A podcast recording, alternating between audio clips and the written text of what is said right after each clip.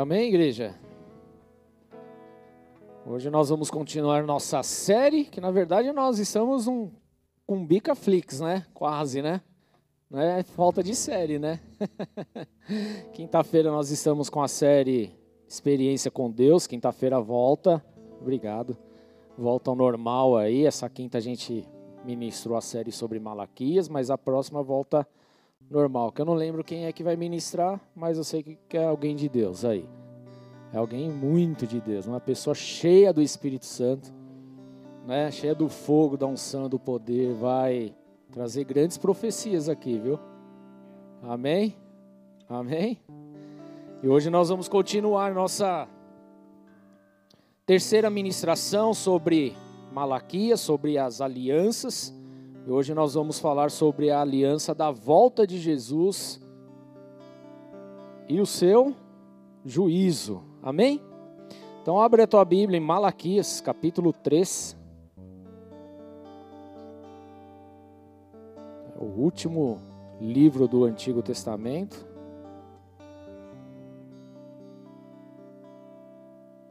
Verso 1. Vou ler aqui na versão NVT, tá bom? Malaquias 3:1. Vejam, envio o meu mensageiro, que preparará o caminho diante de mim. Então, de repente, o Senhor a quem vocês buscam virá a seu templo. O mensageiro da aliança, por quem vocês anseiam, certamente virá, diz o Senhor dos exércitos. Mas quem poderá suportar quando ele vier? Quem permanecerá em pé em sua presença quando ele aparecer? Pois ele será como fogo ardente que refina o metal, como sabão forte que branqueia as roupas. Ele se sentará como refinador de prata e queimará toda impureza, purificará os levitas e os refinará como ouro e prata, para que voltem a oferecer sacrifícios aceitáveis ao Senhor. Então o Senhor se agradará novamente das ofertas do povo de Judá e o povo de Jerusalém, como no passado. Naquele dia eu julgarei vocês. Não demorarei para testemunhar contra todos os feiticeiros, adúlteros e mentirosos. Falarei contra aqueles que roubam o salário dos seus empregados, que oprimem as viúvas e os órfãos, ou os que privam os estrangeiros dos seus direitos, pois essas pessoas não me temem, diz o Senhor dos exércitos. Até aí, vamos orar. Senhor, em nome de Jesus Cristo, queremos colocar essa palavra diante de Ti, Senhor meu Deus, não só colocar, mas na verdade eu peço que o Senhor unja a ministração, unja essa palavra, unja aqui as nossas vidas, meu Deus, para que possamos compreender e entender aquilo que está acontecendo, o que está por vir, Senhor meu Deus, em nome de Jesus Cristo. Tira, Senhor meu Deus, as escamas dos nossos olhos, a surdez dos nossos ouvidos, a falta de entendimento, Senhor meu Deus, em nome de Jesus Cristo. Vem com teu fogo, Senhor meu Deus, sobre nossas vidas, Senhor, e que a tua glória se manifeste de uma forma poderosa diante dessa ministração. Assim eu peço diante de ti, Senhor, porque eu dependo de ti, eu preciso do Senhor, é o Senhor que fala nesse lugar. Não é nome humano, não é nome de alguém, mas é o teu santo nome, por isso Senhor meu Deus, eu coloco a minha vida diante do teu altar, eu declaro resistência zero ao teu agir em nome de Jesus Cristo. Me usa nessa noite e sempre, é essa oração que eu faço diante do teu altar em nome do Senhor Jesus Cristo. Amém. Glória a Deus. Amém.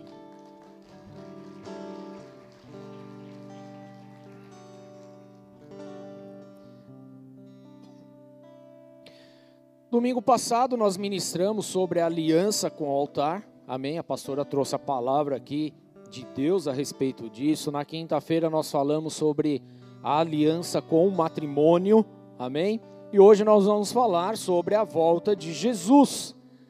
Então, o livro de Malaquias, querido, ele é um livro profético que faz grandes descrições que mostram a necessidade de um conserto urgente da da parte do povo judeu com Deus.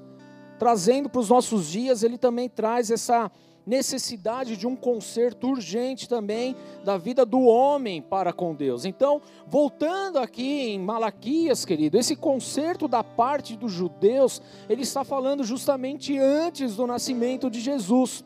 O nome Malaquias, ele significa meu mensageiro também. Já, queridos, quando nós olhamos, por exemplo, para o livro de Apocalipse, né? Foi escrito lá para um tempo que iria acontecer em breve logo, em algum momento. Para quem? Para a igreja fiel que aguarda o arrebatamento da igreja, amém? Por acaso você aguarda esse arrebatamento? Então entenda, o livro de Apocalipse tem tudo a ver com a gente, amém? Tem gente que olha para o livro do Apocalipse e se borra de medo, e na verdade deveria se encher de esperança, porque ali traz grandes verdades, grandes coisas maravilhosas da parte de Deus. É onde Ele nos leva a viver a vida eterna ao lado dele. Na verdade, querido, estava até rolando uma conversa essa semana lá no, no trabalho, eu não sei nem o que era, e acabou esbarrando no tal do Apocalipse também.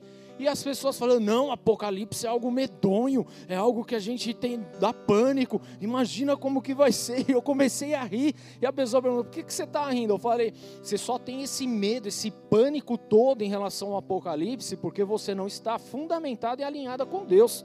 Para quem está alinhado com Deus, está aguardando o Apocalipse acontecer, que na verdade já está acontecendo. Você só não entendeu isso. Então, quem tem medo é quem está fora da presença de Deus, porque sabe que o livro do Apocalipse ele diz respeito também a juízo de Deus, amém? E ninguém quer passar pelo processo do juízo. Essa é a pura realidade. As pessoas querem viver o bônus da salvação, mas não querem entregar as suas vidas a Jesus. E aí, lá no fundo, no fundo do coração, ela sabe que tem alguma coisa errada.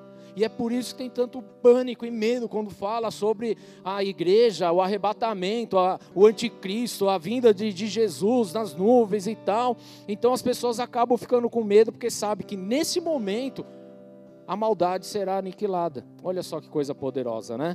E nós viveremos com Ele para toda a eternidade em nome de Jesus.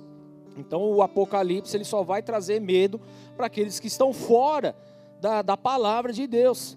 Então, quando nós olhamos aqui para o Apocalipse, a gente começa a entender, até pelo que eu estou falando aqui, que a maioria das pessoas desconhece a revelação que estão no livro do próprio Apocalipse.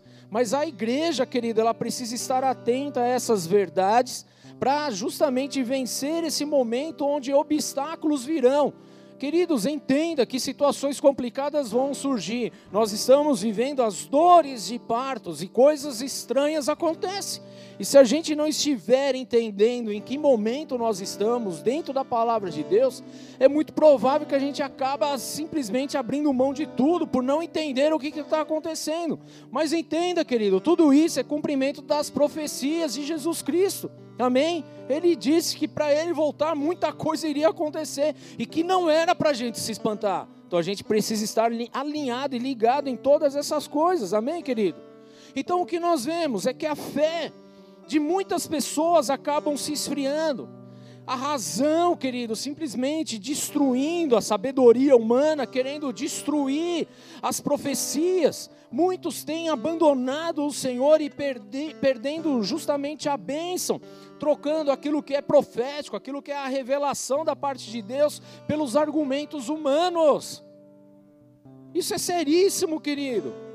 Quando nós olhamos aqui para Malaquias, o que nós vemos são homens e mulheres ali que estavam vivendo só debaixo de argumentos humanos, tinham deixado a essência de Deus, tinham se corrompido na, na, sua caminhada, estavam vivendo de uma forma religiosa, e esse é um cuidado que nós também precisamos ter em nome de Jesus Cristo. Então a igreja, nós, eu e você, nós precisamos nos preparar para o arrebatamento, querido. Existe uma preparação para isso, amém? Fala, eu preciso me preparar diariamente para o arrebatamento. Queridos, isso depende de mim. Essa preparação vai depender de mim, do meu coração. Amém? A palavra de Deus, ela já deixou tudo escrito, como iria acontecer, em que momento, em qual circunstância, o que iria acarretar em tudo isso, querido. Então entenda, em breve o Senhor, ele vai voltar e ele vai buscar a sua igreja. Aleluia, querido. Ele vai fazer isso. Nós olhamos aqui para Malaquias 3, querido, e nós estamos vendo aqui uma advertência do Senhor falando que em breve ele virá. Mas aquela profecia ele fazia menção sobre a vinda dele, sobre a face da terra, sua primeira vinda. Mas que profeticamente também vai dizer a respeito da sua segunda vinda. Então hoje nós podemos declarar que o Senhor ele virá, querido. Amém? Você aguarda por isso? E daqui a um milhão de anos, ainda, ainda o quê? Ainda estarei, né? Apaixonado por ti, é isso, né? Não é isso, querido?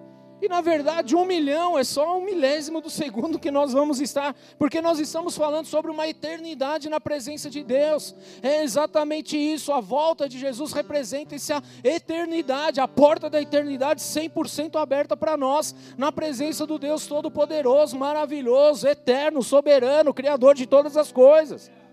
Isso é o, é o arrebatamento, isso é a volta de Jesus para aqueles que estão nele. Amém, queridos?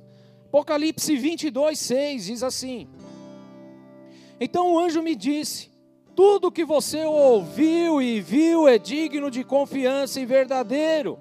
O Senhor, o Deus dos Espíritos dos profetas, enviou seu anjo para dizer a seus servos o que acontecerá em breve. Amém? Vejam, eu venho em. Repete aí, eu venho em quando que o Senhor vem? Em breve. Tudo bem, queridos? Eu venho em breve. Felizes aqueles que obedecem às palavras profe da profecia registrada nesse livro. Amém? Tudo bem? Ele vem em breve. Quando nós falamos em breve, a gente entende que ah, deve ser em algum momento. Vai vir, puf, igual ninja na fumaça, surgiu. É mais ou menos assim, para quem está desprevenido, não é, não é? Mas esse breve, querido, ele tem a ver com um momento exato. Ele virá no momento correto.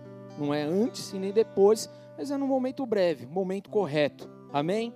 Então é exatamente isso que Jesus está falando aqui. Vejam, eu venho em breve, felizes aqueles que obedecem às palavras da profecia registrada nesse livro.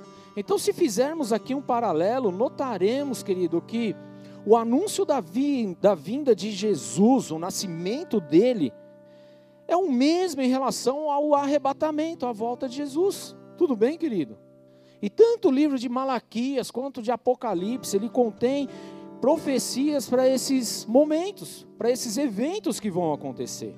Então nós lemos lá em Malaquias: Eis que envia o meu anjo que preparará o caminho diante de mim, e de repente virá ao seu templo o Senhor a quem vós buscais, o anjo do concerto a quem vós desejais. Eis que vem, diz o Senhor dos exércitos. Isso aqui está falando sobre a vinda de Jesus, 400 anos depois.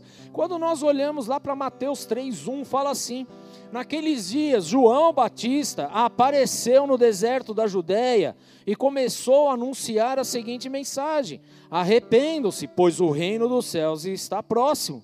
O profeta Isaías se referia a João quando disse: Ele é uma voz que clama no deserto Preparem o caminho para a vinda do Senhor, abram a estrada para Ele.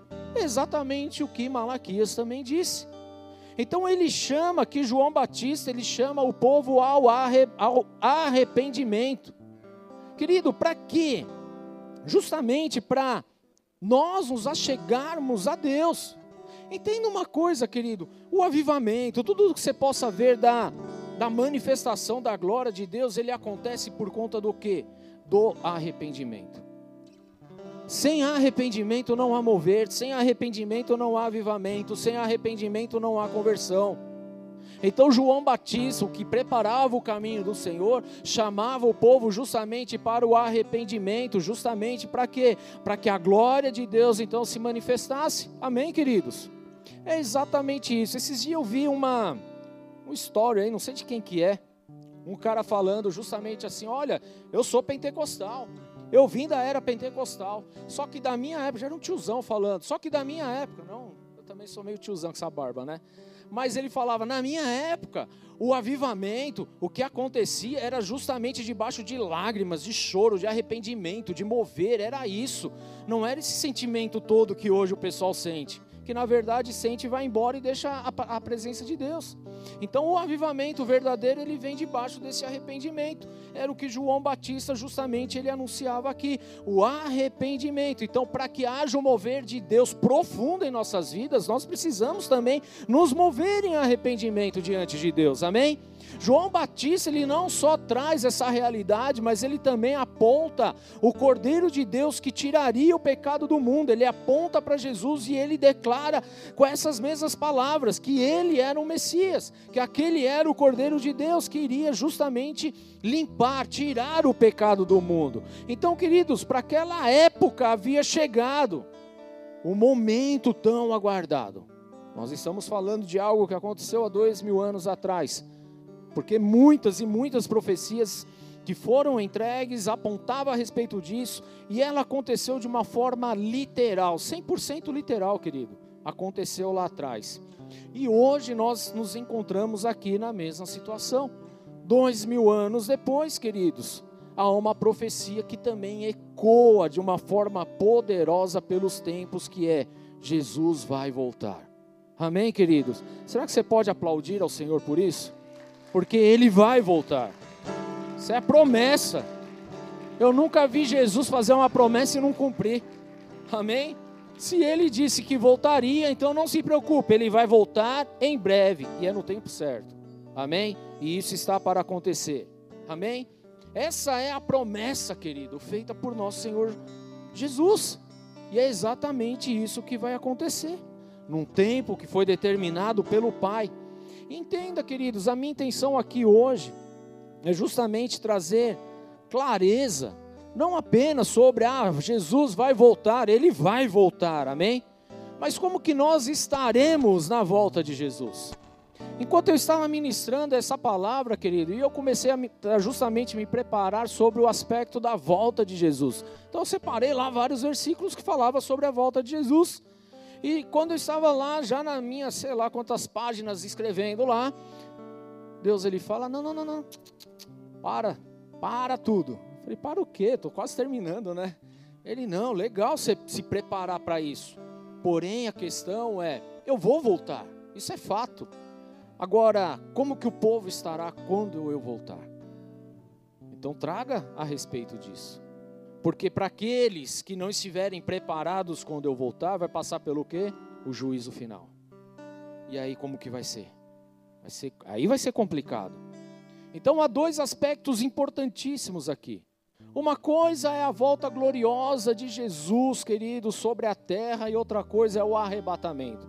Há muita conversa, muita coisa sendo falada nesses tempos, muitos teólogos e tal, querido, mas uma coisa é o arrebatamento. O arrebatamento vai se dar aos ares, amém?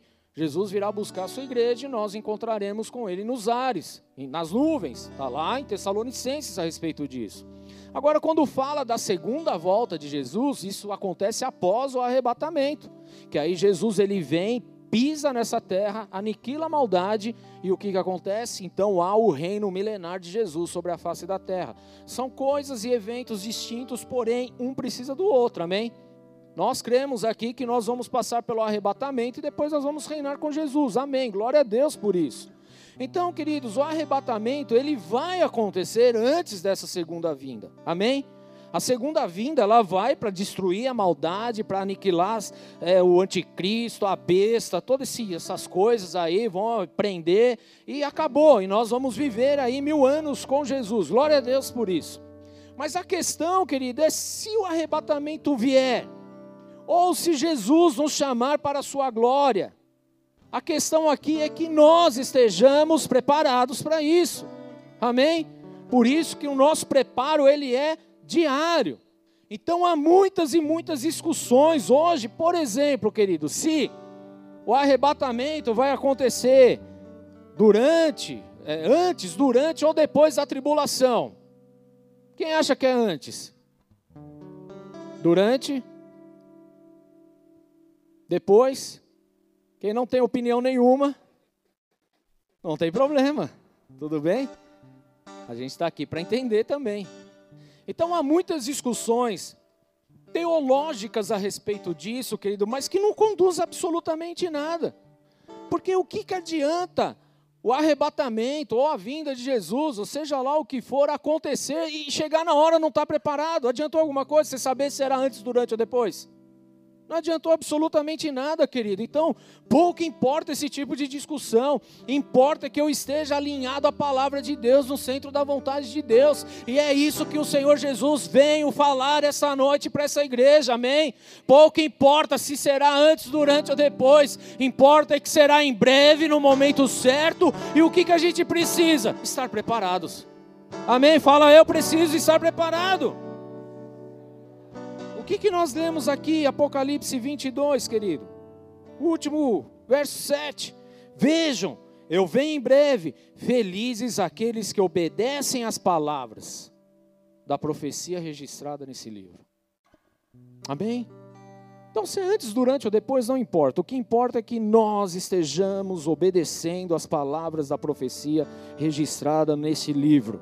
É isso que importa, querido. E é isso que nós temos que estar preparados a cada dia de nossa vida, querido. Amém?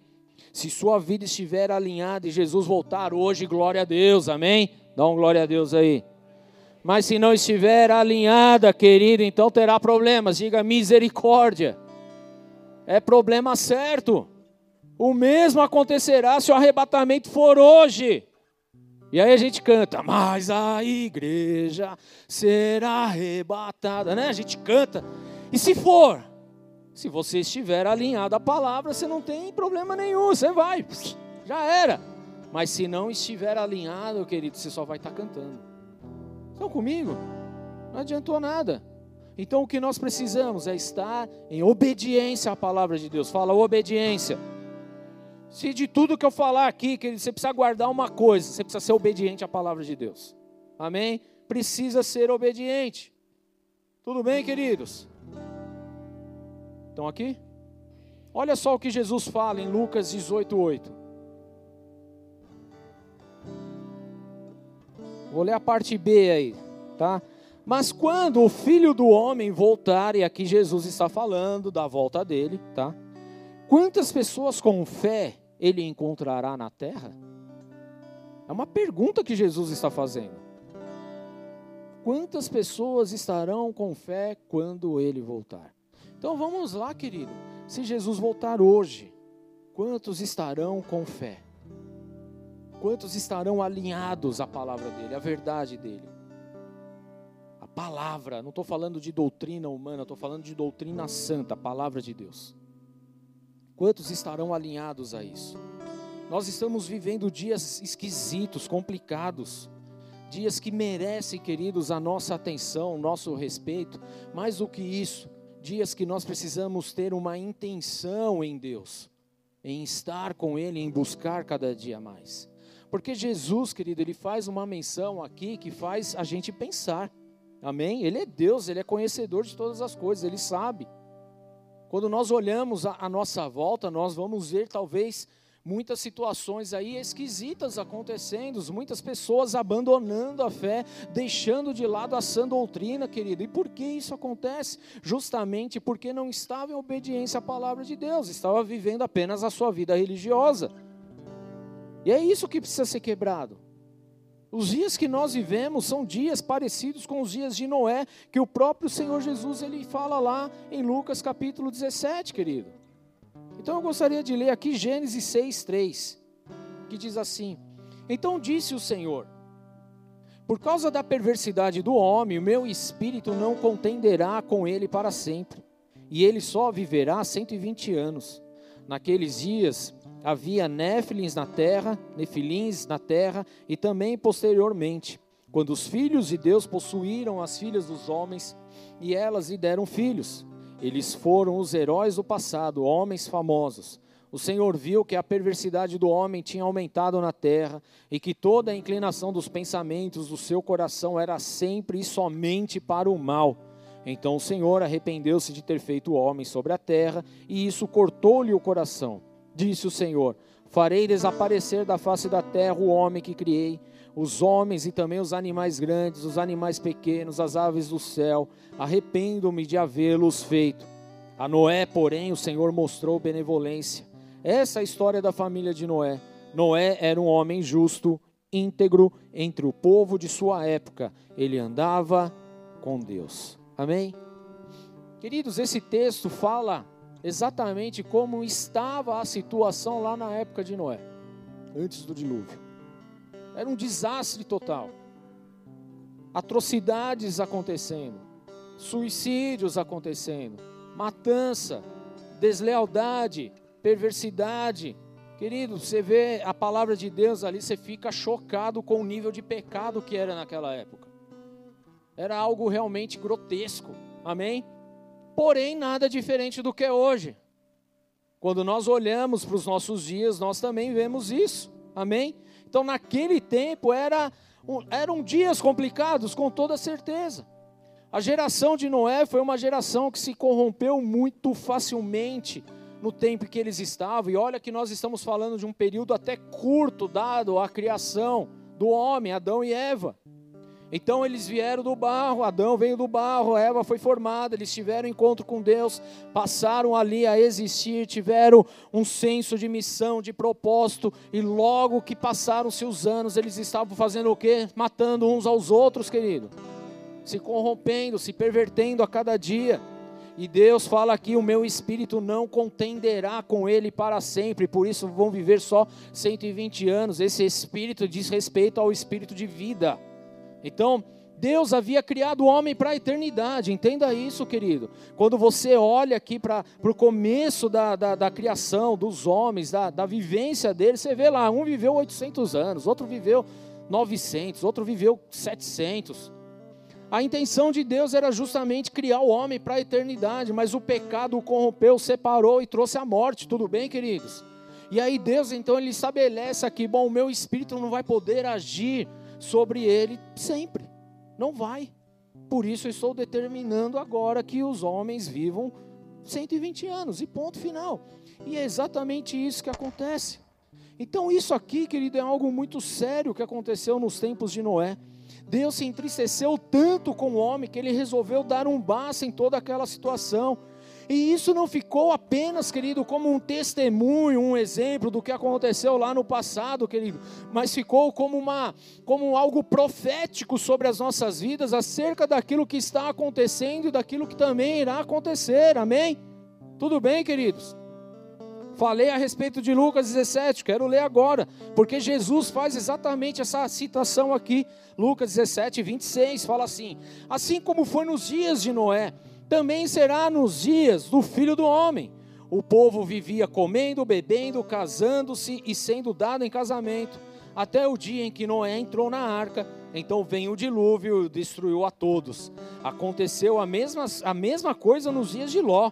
O povo estava comendo e bebendo, comprando e vendendo, plantando e construindo. Mas no dia em que Ló saiu de Sodoma, choveu fogo e enxofre do céu e os destruiu a todos acontecerá exatamente assim no dia em que o Filho do Homem for revelado. Está falando sobre a volta de Jesus aqui. Amém? Então, querido, a geração, a geração, ela será. O que, o que a Bíblia está falando é que a geração que antecede a volta de Jesus, ela é uma geração parecida com a geração de Noé. Uma geração totalmente corrompida, envolvida com o mundo, com as trevas. Amém? Tudo bem, queridos? Nos últimos dias, viveríamos em dias como se fossem os próprios dias que Noé viveu. E é debaixo desse contexto, querido, desse contexto que nós estamos envolvidos hoje, que a igreja está vivendo hoje, dentro de uma geração totalmente perdida, corrompida, fora da vontade de Deus. É um absurdo aquilo que nós temos visto. É algo Danoso demais, querido, o que o homem tem feito. A perversidade que tem sido acumulada diariamente. Pessoas matando pessoas, um odiando o outro, um querendo o mal do outro, um querendo passar por cima do outro, um traindo o outro. É pai contra filho, filho contra o pai, mãe contra todos, e por aí vai, queridos. É uma aberração o que está acontecendo, isso sem falar, querido, na questão cultural que estão colocando a força, a perversidade aí, queridos. Nós estamos debaixo de uma cultura destruída, corrompida, maldita, que quer destruir cada dia mais as nossas vidas, a nossa intimidade com Deus, que está todo o tempo trabalhando, querido, para abafar o que? A palavra de Deus. O que nós vemos hoje são homens e mulheres de Deus, homens e mulheres cheios do Espírito Santo de Deus, falando a respeito da verdade, mas que estão sendo calados, que estão sendo colocados aí dentro de prisões, querido. Isso dentro do próprio Brasil já acontece. O que dirá fora, então, onde o negócio é mais escancarado? Pessoas que são colocadas como é, em fogueira, queimadas vivas, por anunciar a palavra de Deus. Por quê? Porque o homem perdeu o temor ao Senhor. O homem perdeu o temor a Deus. O homem perdeu o temor do Criador, daquele que o criou. E vive hoje as suas vidas simplesmente como se fosse somente a vida dele. Que importa, do resto que se lasque. É dentro desse contexto que Noé vivia, é desse, de, desse contexto que hoje nós estamos vivendo, querido. Você não precisa ir muito longe, você basta atravessar a rua, você andar um pouquinho, você vai ver pessoas vendendo drogas, crianças se prostituindo. Há prostíbulos aqui do lado, querido.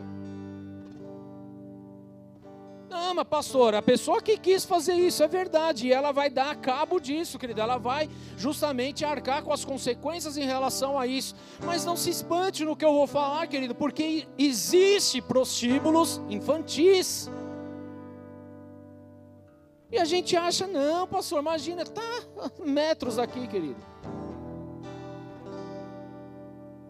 Pessoas, querido, que tiram a vida já tiraram a vida de um homem em frente aqui da igreja.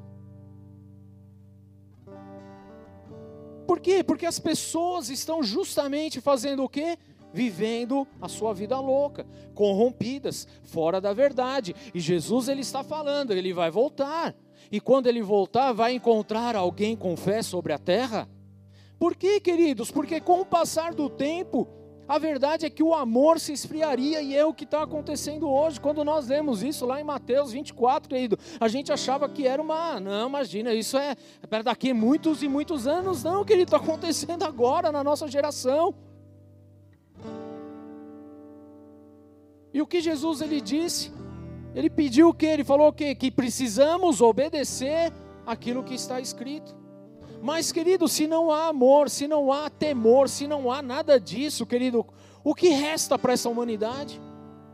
Então entenda, querido, que nós estamos debaixo justamente desse tempo, como tempos de Noé, onde muitas vezes a gente nem entende o que está acontecendo. É tanta lacração, é tanta aberração, é tanta maldade, é tanta injúria, é tanta mentira, querido, que você já nem sabe mais o que é certo e errado. É debaixo disso que nós estamos, e é justamente por isso que precisamos manter as nossas vidas fiéis à palavra de Deus. Dia após dia se levanta aí pessoas conhecidas, pedindo para mudar a Bíblia, para arrancar o discurso de ódio. Que discurso de ódio, querido?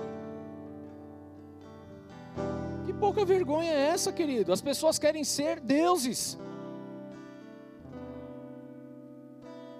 Não há ninguém com amor tão maior quanto de Deus, porque se Ele não amasse, não tinha entregado seu filho para morrer em nosso lugar, querido.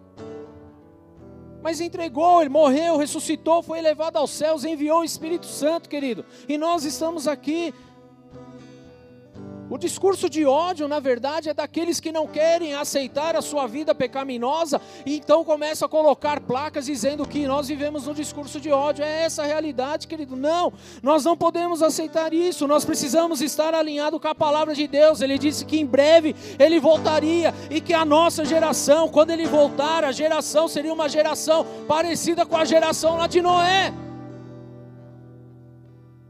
que matava, que roubava, que injuriava, que fazia tudo de errado. Tudo de errado. Jesus ainda cita aqui Sodoma e Gomorra, querido. Era um absurdo tão grande naquela época, quando os anjos chegaram na casa de Ló para avisar que ele tinha que sair de lá. Sabe o que aconteceu, querido? Homens da cidade foram bater na casa de Ló, falar: Ó, oh, me dá esse anjo aí que a gente quer fazer sexo com ele. Uma aberração total, querido. É debaixo desse tempo que nós estamos. Não se engane. O mundo jaz no maligno, mas nós muitas vezes não entendemos isso. E nós queremos ainda viver em cima do muro. Nós queremos ainda viver como politicamente correto. Querido, não queira viver em cima do muro e nem como politicamente correto. O que nós precisamos é estar alinhados na palavra de Deus, ainda que isso custe a tua vida, querido. Porque mesmo que custe a minha vida, eu sei que o meu futuro está na presença de Deus, querido. E eu não posso abrir mão, eu não posso negociar a palavra de Deus com nada nesse planeta, querido. Porque o próprio livro de Apocalipse fala que se você tirar um tio da palavra de Deus, será anátema, maldito. E o que nós escutamos hoje é justamente sobre essas questões. Para, querido.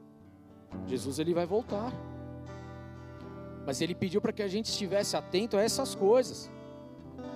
Porque às vezes a gente quer falar aqui a respeito da do anticristo. Quem é o anticristo? Todo mundo quer saber, né? Todo mundo. Quem quer saber quem é o anticristo?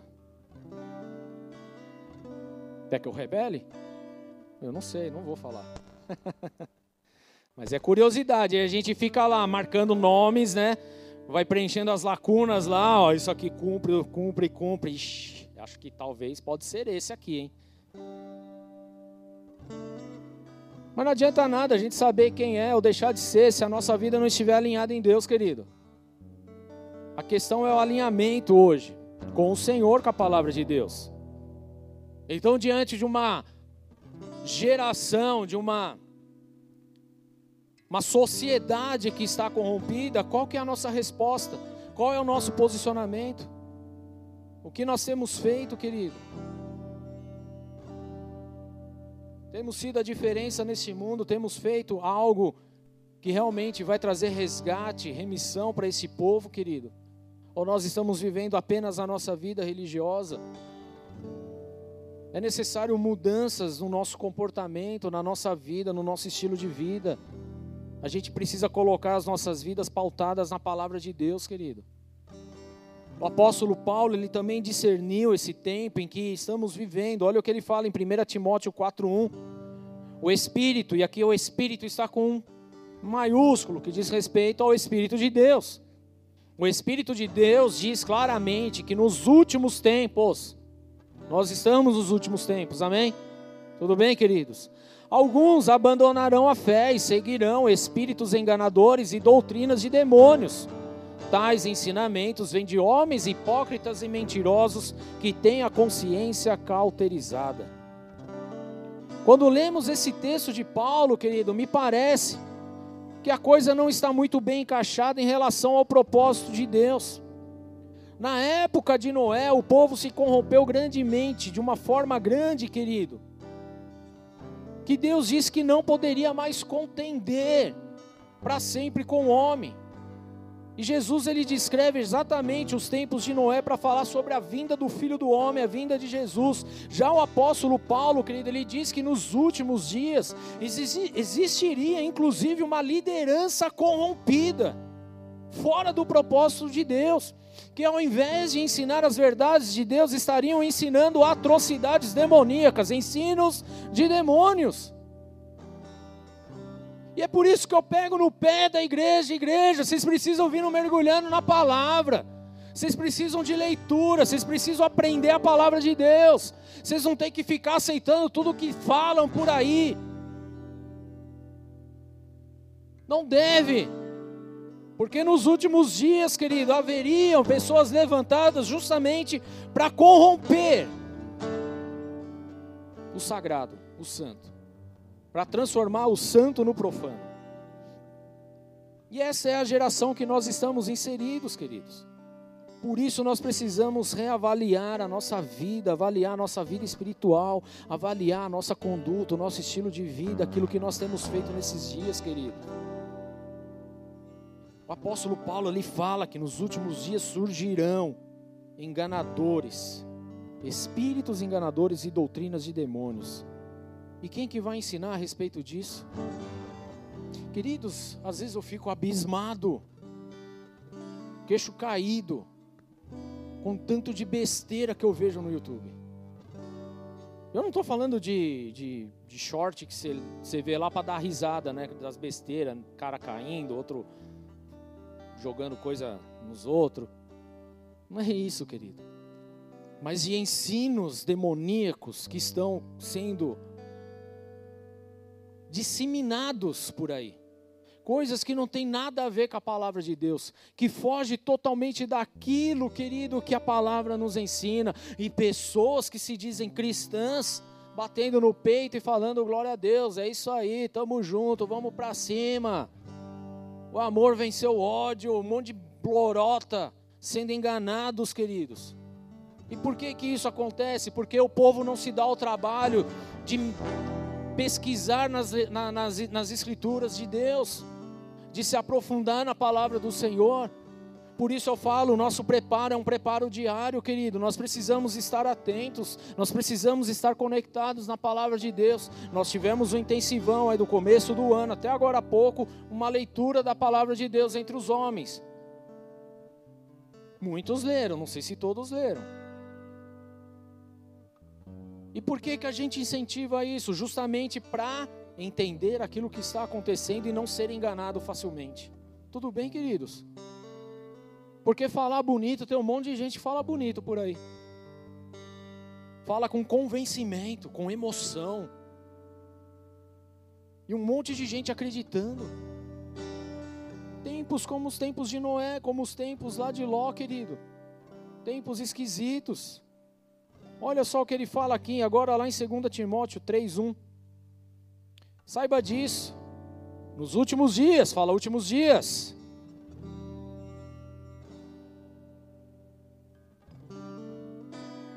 Ou em breve, né?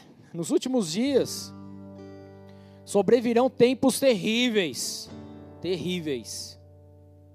Os homens serão egoístas, avarentos, presunçosos, arrogantes, blasfemos, desobedientes aos pais, ingratos, ímpios sem amor pela família, irreconciliáveis, caluniadores, sem domínio próprio, cruéis, inimigos do bem, traidores, precipitados, soberbos, mais amantes dos prazeres do que amigos de Deus, tendo aparência de piedade, mas negando o seu poder. Afaste-se também desses. São esses os que se introduzem pelas casas e conquistam as mulherzinhas sobrecarregadas de pecado, as quais se deixam levar por toda espécie de desejo elas estão sempre aprendendo, mas não conseguem nunca, mas não, não conseguem nunca de chegar ao conhecimento da verdade. Como Janes e Jambres, que se opuseram a Moisés, esses também resistem à verdade. A mente deles é depravada, são reprovados na fé, não irão longe. Porém, como no caso daqueles, a sua insensatez se tornará evidente a todos. Olha a situação, querido, das pessoas desse tempo. Tempo como nos dias de Noé. E que repito aqui, queridos, como os tempos atuais que nós vivemos. A palavra está falando aqui, olha o que Paulo fala: que virão tempos terríveis, dias terríveis.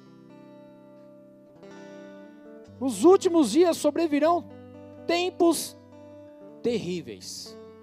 Será que nós já não estamos nesse tempo, querido? Porque olha essa pequena relação que ele coloca aqui para gente, de pessoas egoístas, avarentas, presunçosas, arrogantes, blasfemos, desobedientes aos pais, ingratos, ímpios, sem amor pela família. Será que nós temos visto isso? Queridos, eu volto para a minha vida há 10, 15 anos atrás, eu não conseguia enxergar muitas coisas que estavam aqui, mas que hoje se completam sem amor pela família, irreconciliáveis, caluniadores, sem domínio, cruéis, inimigos do bem, traidores, precipitados, soberbos, amantes dos prazeres, mais amantes dos prazeres do que amigos de Deus, tendo aparência de piedade, mas negando o seu poder. Queridos, essa é a geração que nós estamos vivendo hoje. Eu quero do fundo do meu coração que você estenda, que você entenda essa geração que eu e você estamos inseridos. E se a gente não se policiar, a gente se corrompe. Tem um ditado popular que fala: o ladrão, a ocasião faz o ladrão, não é isso? Mas pastor, será? Vamos lá, querido, analisa um pouco a tua vida. Será que dentro de uma conversa esquisita, dentro do teu trabalho, às vezes você já não se corrompeu para aquela conversa só para não se passar pelo chatão? Coisa simples. Será que na confissão ali que você precisa colocar diante de uma receita federal alguma coisa, será que você não engana os valores ali só para restituir um pouquinho a mais? Querido, preste atenção. A gente não está falando de coisas muito, muito grandiosas aqui, não. Será que para conseguir o tal do financiamento da tua casa, do teu carro, da tua moto, você vai lá e emite uns negócios que nem faz parte lá da tua vida, só para você falar que tem ali uma, um ganho mensal maior? É mentira, querido. Será que nós já não estamos inseridos nisso? São pequenas situações, queridos. Nós estamos no meio dessa geração. E o que mais me assusta nessa passagem é que quando a gente olha a geração de Noé, a gente imagina justamente um mundo perdido, acabado. E quando a gente olha para o mesmo contexto que Jesus fala sobre a sua volta em Lucas 17, que nós acabamos de ler, nós também imaginamos o contexto de um mundo perdido, é ou não é verdade? E quando nós olhamos hoje para os nossos dias, nós olhamos também para o mundo que está perdido, corrompido. Quando a gente olha aqui em 1 Timóteo 4, que nós estamos vendo sobre exatamente uma liderança que está ensinando doutrinas de demônios, e nós temos visto acontecendo de uma forma avassaladora, terrível. Mas a gente nunca imaginou que isso iria acontecer, querido, mas está acontecendo. E aí, quando a gente olha lá para 2 Timóteo, a gente percebe, querido, que ele não está falando apenas daqueles que estão lá fora, mas é também, querido, da, da, da, de gente do nosso meio, que entra e sai. Então eu tenho que me questionar, eu tenho que me avaliar porque algo não está certo. Nós estamos vivendo nesse contexto, querido. Jesus está para voltar. E se a gente não se alinhar, querido, a gente corre o risco de quando a trombeta tocar, a gente ficar para trás. Pastor, está pegando muito pesado. Será que eu estou pegando pesado, querido? Eu acho que eu deveria pegar muito mais pesado. Porque a sensação que eu tenho, querido, é que às vezes a gente ouve por, pelo um ouvido e sai pelo outro porque a gente continua praticando as mesmas coisas erradas, a gente continua se corrompendo, a gente continua negociando a santidade, a gente continua negociando os valores de Deus, queridos. Eu acho que eu deveria pegar um pouco mais pesado ainda. Jesus está para voltar, mas se a gente não estiver alinhado, querido, a gente vai ficar para trás. Sabe por quê, querido? Porque, como o próprio Senhor Jesus disse, ele fala que uma água doce não pode sair de uma água amarga, do mesmo manancial, não dá. Sabe o que ele fala? Que pelo fruto ele vai conhecer o tipo de árvore que é. Mas nós temos brincado muitas vezes de igreja, achando que não, isso não vai acontecer. Querido, Malaquias, quando ele vem com essa denúncia, quando o profeta é levantado e vem denunciar isso, era porque era um povo que estava corrompido, eram sacerdotes que estavam corrompidos, era a tal da, da igreja da época lá que estava corrompida, não é diferente de nós aqui, querido. Se a gente não abrir o olho, se a gente não se alinhar, querido, nós vamos ter sérios problemas também. O texto está mostrando, querido, uma geração que parece ser de pessoas que têm uma aparência de crente, mas que de crente não tem nada, querido. Tem aparência de crente, tem aparência de piedade, é o termo que ele usa no texto, mas que nega o poder de Deus. É uma geração, querido, que até mesmo, de certa forma, tem enchido igrejas por aí, mas será que está alinhada a palavra de Deus? Será que tem a essência de Deus? Porque a geração de Noé e a volta de Jesus, querido, é a geração contida no texto que Paulo está falando aqui. E por que, que eles se tornaram desse jeito, queridos? Sabe por quê? Porque eles se tornaram independentes de Deus. Deixaram de viver debaixo da dependência viveram sem que a graça pudesse afetar o coração deles, sem que afetasse a sua estrutura, a sua natureza, sem que a glória de Deus os tocasse.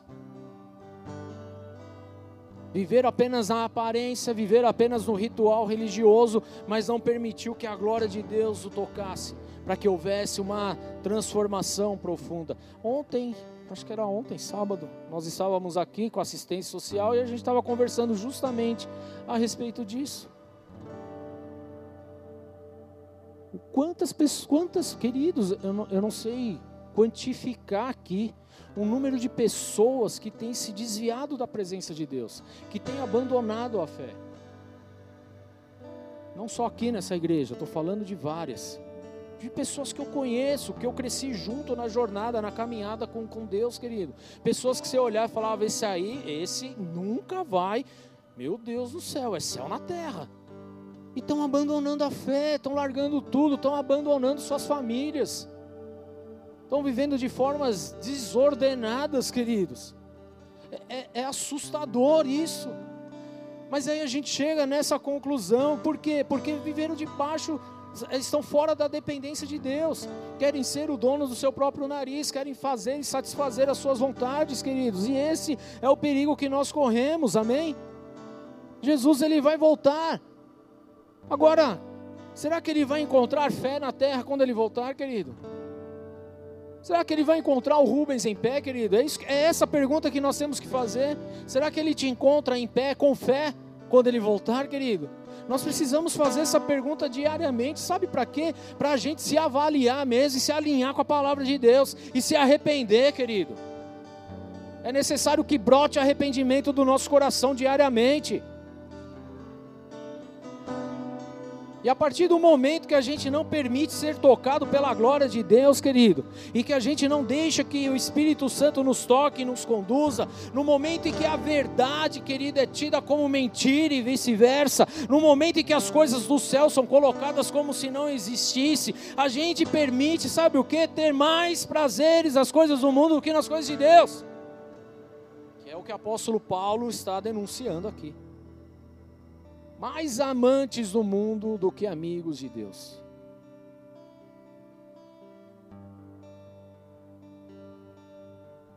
Alguma coisa está acontecendo. E por quê? Porque se permitiu ficar longe da influência do Espírito Santo. Porque se permitiu ficar longe da influência de uma visão espiritual. Todos nós, querido, como igreja, homens e mulheres de Deus, deveríamos pensar em como estamos cooperando com a visão celestial. Como estamos cooperando com aquilo que Deus nos deu. Como nós estamos nos movimentando sobre a terra. Quando nós perdemos a visão celestial, igreja, nós nos tornamos pessoas como a geração de Noé como a geração de líderes pervertidos que estão ensinando coisas que não são do reino de, de Deus, como o apóstolo Paulo mesmo mencionou. Temos que parar para pensar e refletir a respeito dessas coisas, porque Jesus está voltando. E se Ele voltar hoje, estaremos de pé diante dele em fé? Quando uma geração se corrompe, igreja, é porque ela não viveu dentro da visão celestial, perdeu o foco e saiu do caminho. Ao invés de viver debaixo da visão espiritual, passou a viver debaixo dos prazeres das coisas desse mundo, das satisfações carnais. Então, uma pergunta a gente tem que fazer: o quanto nós aqui, como igreja, querido, como pessoas, amém? Estamos de fato refletindo a vontade de Deus. O quanto a partir de nós aqui, querido, estamos de fato refletindo os céus sobre essa terra. Quanto nós estamos vivendo isso? O quanto nós estamos influenciando este mundo com a glória de Deus? O quanto? Porque essa é a vontade de Deus. Deus quer que sejamos a expressão genuína de um cidadão celestial, querido. É isso que Ele espera de nós. E sendo um cidadão celestial, querido, nós precisamos expressar o que é lá no céu, aqui nessa terra, querido. Se a gente parar hoje e analisar a palavra de Deus, nós vamos perceber que essa é a vontade de Deus desde o princípio. Esse é o padrão que Deus desejou. Adão viveu isso, mas perdeu a visão com a queda. E as gerações que vieram, querido, foram se, foram se perdendo cada vez mais, até chegar lá em Noé. Se pegarmos o texto aqui que nós lemos de Lucas 17, querido, onde Jesus fala que essa é a geração de Noé, que será como na geração de Noé, é justamente isso que acontece. Uma geração que viu a expressão do céu na terra através de Jesus, através dos apóstolos, mas que foram se perdendo até chegar onde nós estamos hoje.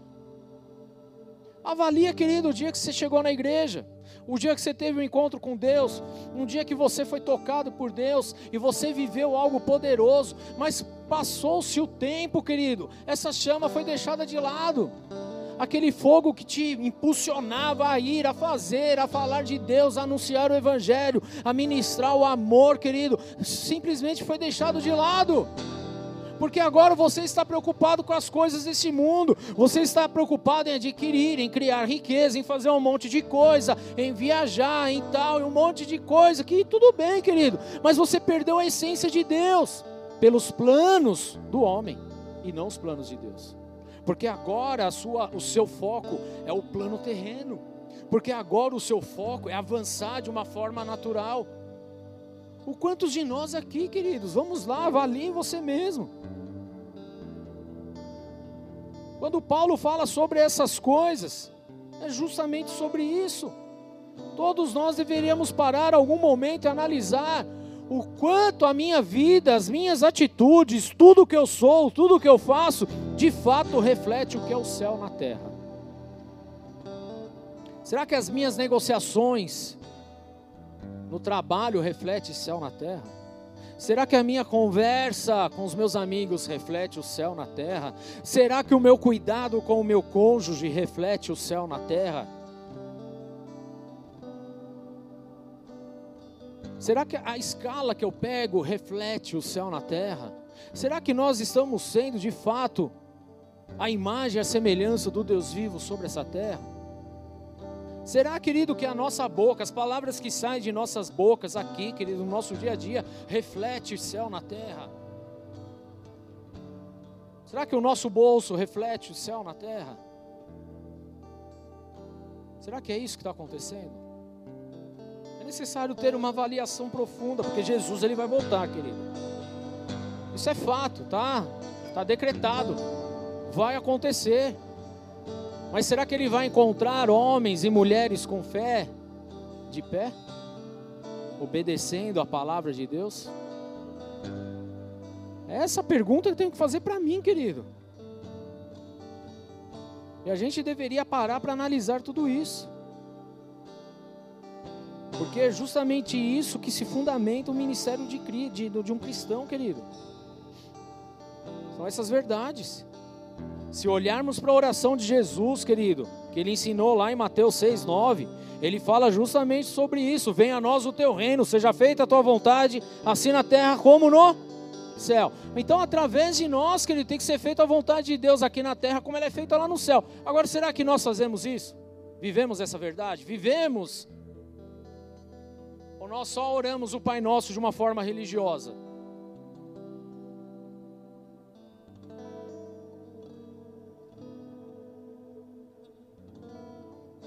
Consegue fazer uma avaliação? Que Jesus está voltando, eu não tenho a menor dúvida. Que a igreja será arrebatada, eu não tenho a menor dúvida. Não me resta dúvidas a respeito disso. A questão é: nós estamos em obediência à palavra de Deus? Porque quando isso acontecer, será que nós estaremos com Ele? Como será, queridos? Como será? Entenda uma coisa: os anjos lá do, de Deus, querido, eles são enviados para nos ajudar nessa terra, tudo bem? Para cooperar com as coisas ao nosso favor, inclusive trazer proteção para nós. Isso a Bíblia fala, Se você não crê, depois você lê, por exemplo, Salmo 91, lá você vai entender um pouco a respeito disso. Agora entenda, não é a missão do anjo, do labareda de fogo, trazer o céu na terra. Na verdade, essa missão é nossa, é da igreja, querido. É de uma igreja que ora, que busca, que se arrepende. A partir do momento que a igreja ora, se arrepende, busca, está na presença de Deus, alinhada com a palavra, querido, é céu na terra. Tudo bem? Temos que ser uma resposta à semelhança que Noé foi para a geração dele. Noé foi a resposta para aquela geração, querido. Nós somos a resposta hoje para essa geração?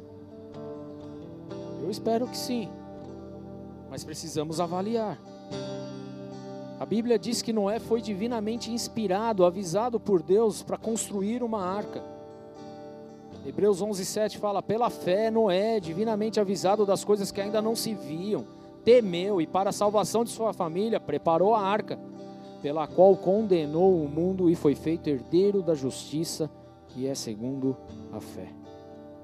Noé foi divinamente inspirado. E o que, que isso significa? Nós não vamos nos tornar iguais a essa geração corrompida, mas vamos andar com a palavra de Deus, igreja, com o propósito divino de Deus, sobre uma dimensão da influência sobre essa geração que está corrompida. Nós precisamos ser a resposta, assim como, como Noé foi a resposta para o tempo dele, assim como Davi foi a resposta para o tempo dele, assim como Malaquias foi a resposta para o tempo dele. Amém? Sabe o que isso significa? Que não podemos andar segundo a nossa força, segundo o nosso achismo, segundo o que a gente quer, segundo o que a gente acha que precisa, querido. Nós precisamos andar debaixo da visão celestial, é debaixo daquilo que a palavra de Deus nos ensina, é justamente trazer o céu sobre essa terra. Amém, queridos? É isso que nós precisamos replicar. Hebreus 8:5 ele serve no santuário que é cópia e sombra daquele que está no céu, já que Moisés foi avisado quando estava para construir o tabernáculo. Tenha o cuidado de fazer tudo segundo o modelo que lhe foi mostrado no monte. Moisés teve o cuidado de replicar exatamente aquilo que Deus pediu para fazer.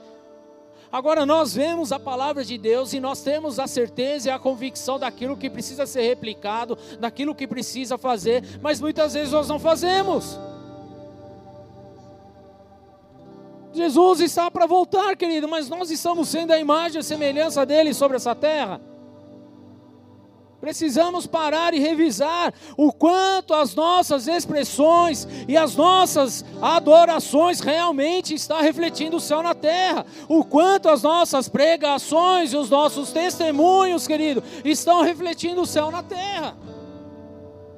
Precisamos avaliar isso urgentemente.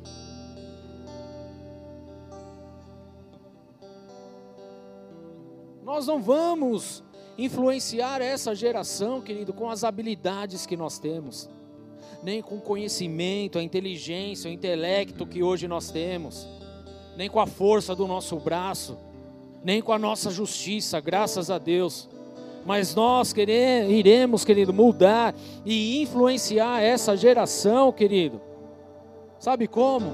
Através do Espírito Santo de Deus é vivendo a palavra dele, é tendo um comprometimento real com o reino dos céus, é refletindo o céu aqui sobre essa terra.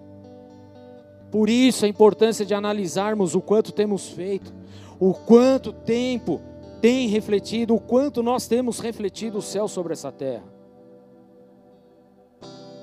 O quanto do nosso trabalho, da nossa amizade, do nosso dinheiro, das nossas atividades, das nossas escalas, do nosso dia a dia ou como marido, ou como pai, ou como mãe, ou como avô, o quanto nós temos refletido o céu sobre a terra. Por quê? Porque a Bíblia está nos advertindo que esses são os últimos tempos, querido. Amém? Amém, querido? Entenda algo da parte de Deus, querido. Esses últimos tempos, ele foi inaugurado profeticamente, sabe quando? Lá em Pentecostes. Quando cumpriu a profecia de Joel que haveria o derramar do Espírito Santo de Deus sobre toda a terra, sobre toda a carne. Onde os velhos teriam visões, os jovens, os velhos teriam sonhos, os jovens visões. Começou lá, querido. É o tempo da graça que nós estamos vivendo aqui. Por isso nós estamos nos últimos dias, nos últimos tempos. E cada dia que passa o negócio está se funilando mais e mais, e nós sabemos que Jesus está mais perto de voltar mais do que qualquer outro dia, querido. Aleluia. Amém. Então nós precisamos de fato refletir céu na terra.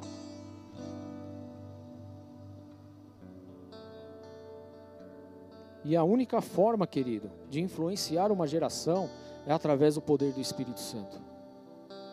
E isso acontece quando você atrai o céu na terra. Por isso a importância de você se santificar, por isso a importância de você orar, por isso a importância de você se renunciar a cada dia, por isso a importância, querido, de você buscar a palavra de Deus. Vou ler novamente, 2 Timóteo 3,1 agora. Saiba disso, nos últimos dias sobrevirão tempos terríveis. Os homens serão egoístas, avarentos, presunçosos, arrogantes, blasfemos, desobedientes aos pais, ingratos, ímpios, sem amor pela família, irreconciliáveis, caluniadores, sem domínio próprio, cruéis, inimigos do bem, traidores, precipitados. Alguém precipitado aí? soberbos, mais amantes dos prazeres do que amigo de Deus, tendo aparência de piedade, mas negando o seu poder. Afaste-se também desses. São esses os que se introduzem pelas casas e conquistam mulherzinhas sobrecarregadas de pecado, as quais se deixam levar por toda espécie de desejo elas estão sempre aprendendo, mas não conseguem nunca se chegar ao conhecimento da verdade, como Janes e Jambres se opuseram a Moisés, esses também resistem à verdade. A mente deles é depravada, são reprovados na fé, não irão longe, porém, como no caso daqueles, sua insensatez se tornará evidente a todos. Nós estamos falando de pessoas do nosso dia a dia aqui, queridos pessoas que é semelhante à geração de Noé. E o que, que nós temos oferecido a eles?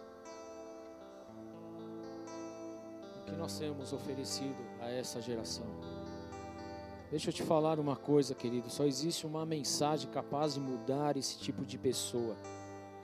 Só existe uma forma, uma mensagem para mudar essa geração. E a mensagem é a mesma que João Batista trazia preparando o caminho do Senhor, arrependei-vos, porque é chegado o reino dos céus. É essa mensagem que nós precisamos ter na ponta da nossa língua diariamente, querido, porque se não houver o arrependimento, se não houver o entendimento do pecado, querido, vai continuar indo de abismo após abismo, e nós precisamos trazer a verdade da palavra de Deus, queridos. Nós precisamos anunciar a verdade de Deus sobre essa terra. Arrependei-vos, porque é chegado o reino de Deus. Arrependei-vos, porque é chegado o reino dos céus, querido. Essa mensagem mensagem precisa estar viva nos nossos dias hoje. Não é algo que foi escrito para deixar de lado.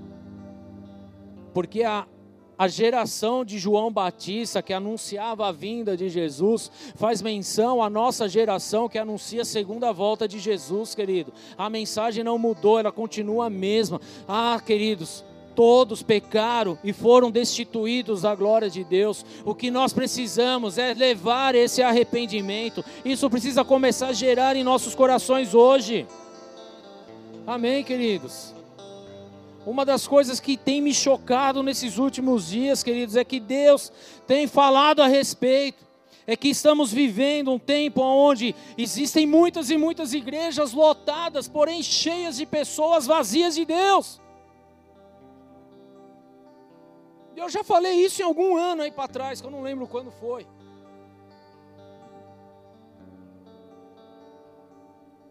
O que adianta termos templos, catedrais, sei lá o nome que você dá, cheias de pessoas, mas que estão vazias de Deus, querido, não adianta nada. Por isso é necessário arrependei-vos e crede no Evangelho, querido. Precisamos levar a palavra genuína de Jesus.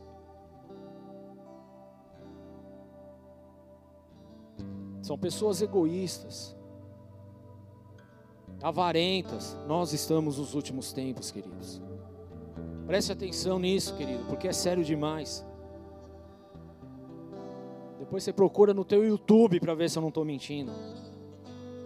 Porque a cada dez pregações, mensagens que nós ouvimos a respeito de Deus, entre aspas, aqui, a maior parte delas, sabe o que é? Avalie você, querido. É para alimentar o egoísmo do homem. Está sempre ligado ao prazer humano. Está sempre conectado a coisas deste mundo. Você não ouve mais a respeito de céu, de inferno, de arrependimento, de renúncia, de transformação. O que você ouve, querido, é a respeito que você tem que ter a casa nova, o carro novo, você precisa ser próspero. Você precisa ser rico, precisa avançar, precisa progredir, precisa isso, precisa aquilo. Quem disse?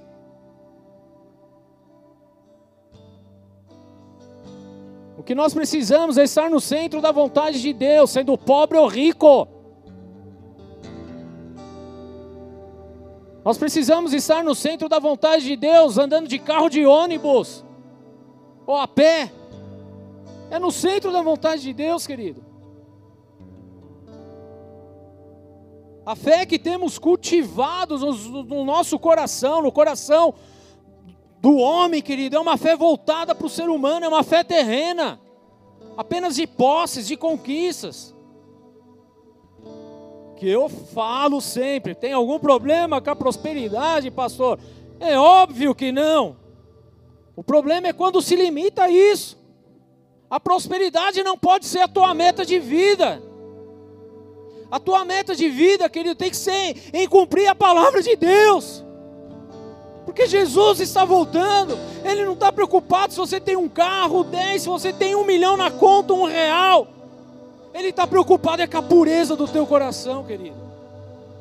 Ele está para voltar e ele vai voltar, querido. E nós precisamos de transformação aqui no nosso coração. A prosperidade não pode, não deve ser a tua meta de vida. Por isso nós precisamos reavaliar o que nós temos vivido. Outro dia eu ouvi um certo pastor, entre aspas. Entre aspas, bem grande aqui, tá, gente?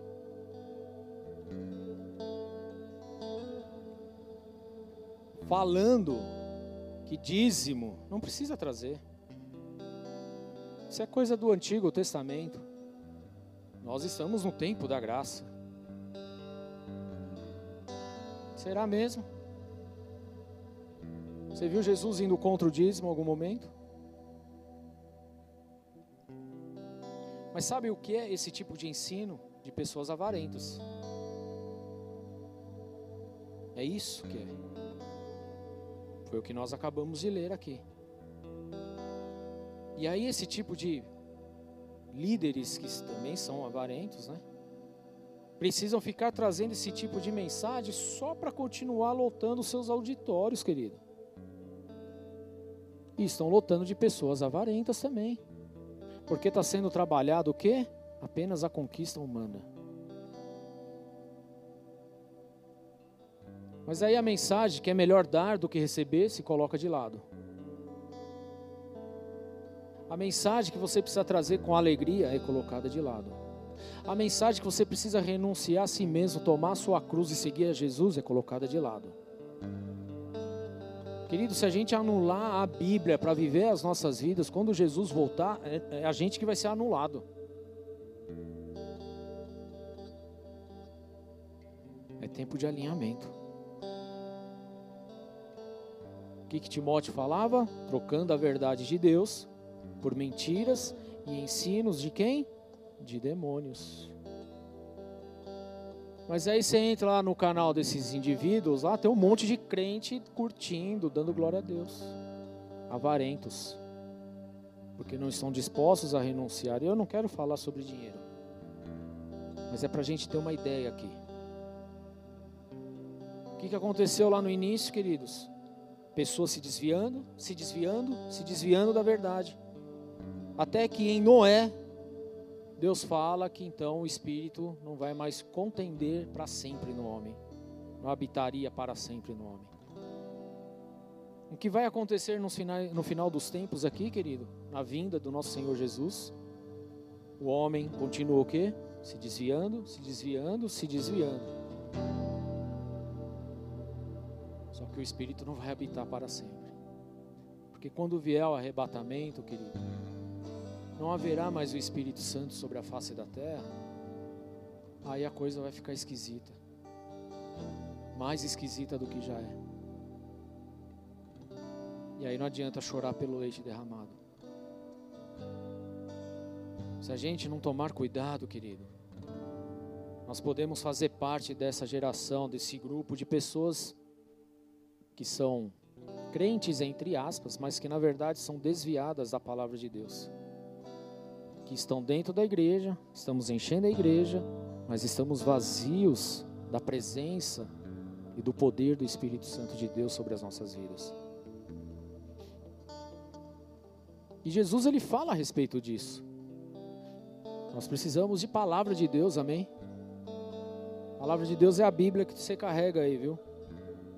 Qualquer coisa que eu falar fora dela, você tem que aniquilar e sair fora. É simples assim. E não é só comigo, é com qualquer um, querido. Mas se você não lê, fica difícil. Mas Jesus ele ensina, ele vai lá, ele faz a multiplicação do pão, ele alimenta a galera, é céu na terra. Aí na segunda multiplicação, o que, que acontece? Jesus dá um, um sacode em todo mundo. Fala, vocês estão aqui só porque eu dei pão para vocês. Estão aqui por minha causa. Será que nós não estamos assim também na casa de Deus hoje? Só porque Ele pode dar pão só porque Ele pode trazer algo para nós? Como será, queridos? Avalie. Porque Deus, Ele está preocupado com o tipo de relacionamento que nós estamos tendo com Ele. Se nós estamos tendo um relacionamento por amor, ou se nós estamos tendo um relacionamento por interesse. Quem é casado aí? Você se relaciona com a tua esposa, com teu marido só por interesse? É pelo interesse? É? É? É, Tiago? Tem interesse? Ou é amor genuíno? Porque o interesse, querido, quando vem os desafios, você abandona. Agora, quando tem o amor verdadeiro, que nós falamos quinta-feira, você é pau para toda a obra, você vai até o final, você não abre mão. Tudo bem? Amém? A prosperidade é a mesma coisa. Não tem problema nenhum em relação à prosperidade. O problema é quando usamos apenas isso e deixamos todo o resto de lado, apenas por um benefício. É como se pegássemos toda a palavra de Deus e excluíssemos tudo e pegássemos só as partes que falam sobre dinheiro, sobre prosperidade. Querido, a Bíblia não é só prosperidade. Tudo bem, mas é arrependimento é abrir mão, é renunciar, é se arrepender, é dar a outra face, é não mentir, é não adulterar, é um monte de coisa, querido. Não é só a questão do da prosperidade. Então Jesus está voltando, amém? Agora, quando ele voltar, querido, para aquele que não estiver alinhado, é juízo. Porque é exatamente a respeito disso que ele fala. É juízo, é a, é a segunda morte que vai vir. Mas para aqueles que estão alinhados, querido, então passarão pela ressurreição e vão viver com Ele. E é exatamente isso que nós devemos desejar, e é exatamente isso que a gente tem que, a cada dia, estar mais motivado a viver, querido. Eu vivo a santidade no Senhor, querido. Eu não vivo para agradar alguma pessoa, eu vivo por amor a Deus. Eu não, eu não roubo as pessoas porque, ah, eu sou bonzinho. Eu não roubo, querido, porque eu amo a Deus, eu não quero desagradar a Ele. Porque o homem, querido, ele é corrupto, a carne, ele é corrupta. Se você viver longe de Deus um dia, uma semana, você vai fazer coisas que você nem imaginava que poderia fazer, querido. Essa é a verdade. Então a questão aqui é o quanto eu estou alinhado com a palavra de Deus, o quanto eu estou de fato dentro das Escrituras o quanto eu estou vivendo aquilo que é a vontade de Deus, querido. Porque se eu não tomar cuidado, eu corro um sério risco no dia que o Senhor vier eu ficar para trás. Por isso alinhamento é necessário hoje, querido. Por isso nós precisamos, de fato, arrepender diante do Senhor. E eu nem lembrava que ia ter Santa Ceia, mas calhou de falar sobre arrependimento. Olha só que interessante. Porque quando nós falamos a respeito da ceia, nós estamos falando e trazendo a memória até que ele venha. Tudo bem? A ceia é para a gente trazer a memória daquilo que ele fez na cruz do Calvário, da, do, do, que nós recebemos, os benefícios da salvação, querido. Mas é para lembrar e trazer a memória até que ele venha. É isso a Santa Ceia. É o conserto, é a gente entender, querido, que a gente precisa consertar, a gente precisa se arrumar, a gente precisa se alinhar, a gente precisa abrir mão dos nossos prazeres, da nossa vaidade, do nosso orgulho. Porque a gente, querido, a gente é movido pela nossa vaidade. A gente é movido pelos nossos interesses. A gente pouco se importa por aquilo que a pessoa do nosso lado pensa, a gente quer saber do nosso. E a gente está indo contra a palavra e não se deu conta. Mas Jesus está voltando. Mas encontrará fé sobre a terra? Encontrará a gente de pé, querido? E aí as pessoas estão banalizando a graça, achando que pode fazer tudo. Querido, para tudo que a gente faz vai ter consequências gravíssimas. E se a gente não se alinha hoje, se a gente não para para avaliar hoje, querido, como vai ser o dia de amanhã então? Se é que vai chegar o dia de amanhã e aí a conta vai bater, e como que vai ser? Porque Hebreus 9, 27 fala que o homem está determinado morrer uma vez só, e logo depois vem o que? Juízo. E se a gente não estiver alinhado, vai ser como? Como será? Não, eu vou viver minha vida louca só hoje. Hoje eu estou no barato de arrebentar. Aí morre. Você renunciou a Deus para satisfazer suas vontades carnais. E agora chegou a conta. Como que vai ser, querido?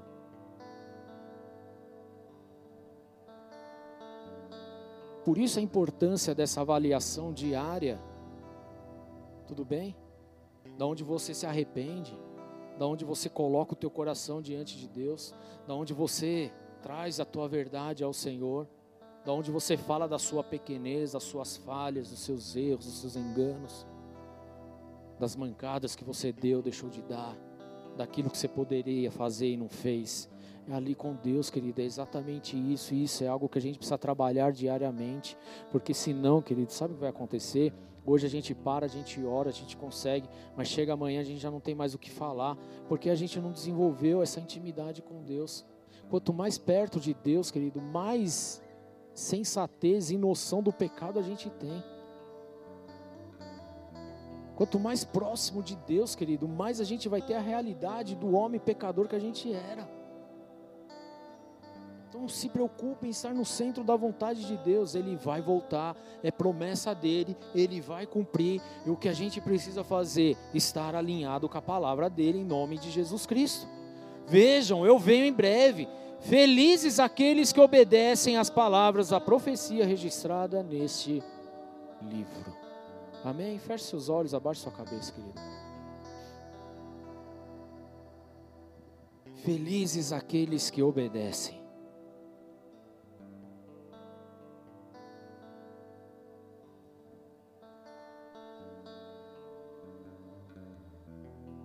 Como em Malaquias.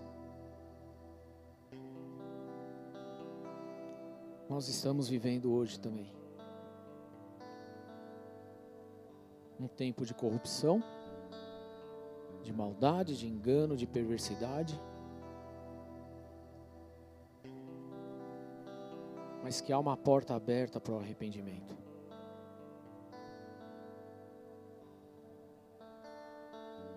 E Deus está nesse lugar, justamente para nos convencer a respeito disso. Porque eu não tenho condição alguma de te convencer a respeito dessas coisas, a não ser o próprio Senhor. Eu quero dar oportunidade para você nessa noite. Porque o primeiro passo que a gente precisa dar é aceitar Jesus como nosso Salvador. Como João Batista apontou para ele e falou: Eis o Cordeiro de Deus que tira o pecado do mundo. Se Jesus não entrar, querido, não há chance alguma de mudança. E hoje Ele está dando essa oportunidade para nós. Eu faço esse convite para você que está aqui nessa casa, para você que nos acompanha. Caso ainda não tenha feito essa oração, eu quero fortemente te incentivar hoje a se alinhar, a tomar uma decisão, a romper com as coisas deste mundo e a viver com o Senhor. Se esse é o seu caso, põe a mão no teu coração e repete assim comigo. Senhor Jesus, Senhor Jesus, nessa noite, nessa noite, eu entrego a minha vida eu entrego a minha vida e o meu coração e o meu coração diante de Ti. diante de ti. E eu peço, E eu peço, toca na minha vida toca na minha vida e muda e muda todas as coisas. todas as coisas. Eu confesso Eu confesso com a minha boca com a minha boca que só existe um Senhor que só existe um Senhor e um Salvador. e um Salvador. E esse é Jesus Cristo. E esse é Jesus E Cristo. com o meu coração, E com o meu com a coração, minha boca, com a minha eu boca, faço essa confissão hoje, eu faço essa confissão para a hoje, glória do teu santo nome. para a glória do teu santo nome. Amém. Amém. Senhor, eu oro por essas vidas e assim eu declaro o teu poder, a tua unção e a tua glória tocando e restaurando, em nome de Jesus Cristo. Escreve esses nomes no livro da vida e as abençoa para algo lindo e poderoso, para o cumprimento do propósito e do chamado que o Senhor tem sobre cada um. Em nome do Senhor Jesus. Amém. Aplauda ao Senhor, queridos.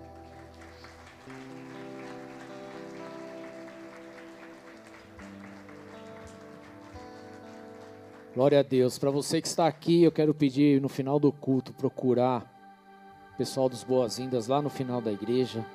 Querem pegar seu nome, te mandar uma mensagem, fazer uma oração por você também. Te convidando também para participar de uma célula aí com a gente. Amém? De estar conosco em outros cultos. Em nome de Jesus. Amém? Mesmo para você que está online também aí. No final do culto tem aí o WhatsApp dos boas-vindas aparecendo para você. Não deixe de mandar uma mensagem que a gente vai te responder logo na sequência, em nome de Jesus. Vamos ficar de pé, queridos, em nome de Jesus.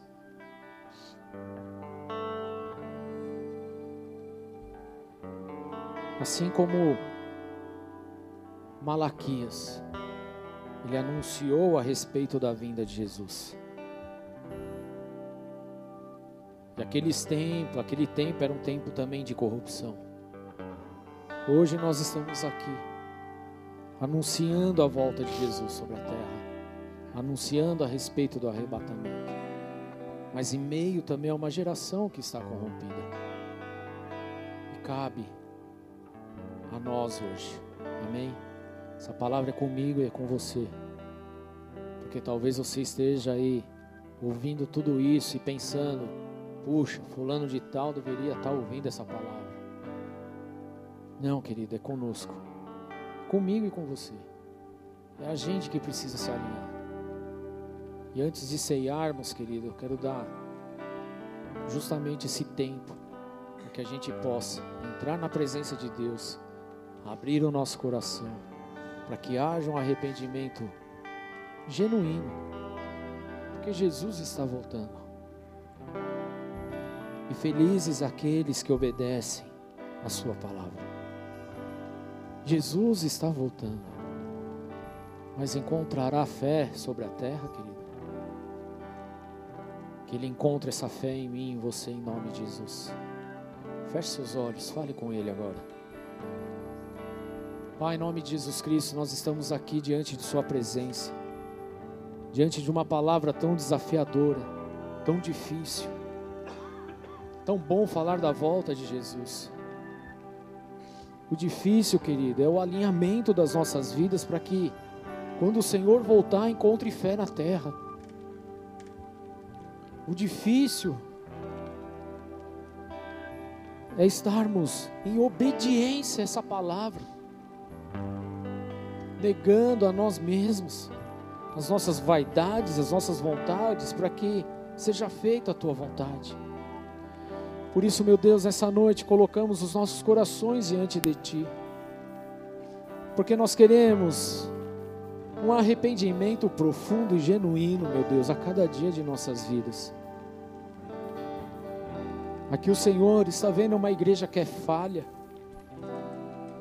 feita por homens e mulheres falhos, que pecam, que erram, mas que estão sedentos por Ti. Por isso abrimos os nossos corações, Senhor, clamamos por um arrependimento, sim, dos nossos erros. Nós não queremos pecar deliberadamente, nós não queremos sair do foco, nós não queremos viver a nossa vida, nós queremos estar no centro de Sua vontade, Senhor. Mas por diversas vezes, Senhor, nós erramos, Senhor, e pedimos perdão diante do Senhor. Erramos porque mentimos, porque caluniamos, porque enganamos. Porque nós vivemos debaixo, Senhor meu Deus, da pressão desse mundo onde tantas vezes acabamos cedendo, nós pedimos perdão diante do Senhor hoje. Tu és o nosso Deus, Senhor, e eu peço, Espírito Santo de Deus, Produz o arrependimento necessário nesta casa, Senhor. Produz o arrependimento necessário em nossas vidas. Produz o arrependimento necessário nos nossos dias, meu Deus. Em nome de Jesus, pois nós queremos viver o cumprimento da Sua promessa, ah, do arrebatamento, da volta de Jesus, e lá nós estaremos contigo, Senhor. Em nome de Jesus. Por isso nós pedimos por esse alinhamento hoje, meu Pai.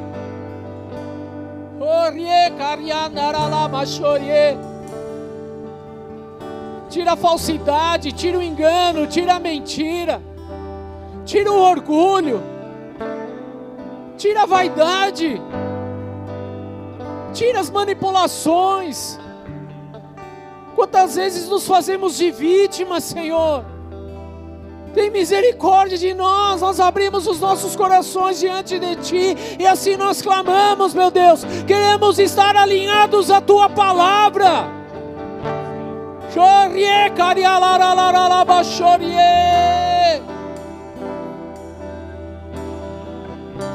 Queremos o alinhamento, Senhor. Queremos viver cheios da Sua presença. Não queremos lotar a igreja, nós, nós queremos ser cheios da tua presença, Senhor. Impulsionados por ti, meu Deus. Não queremos viver debaixo de uma de uma pregação humana, meu Deus, de conquistas humanas. Nós queremos viver é debaixo do arrependimento, meu Pai.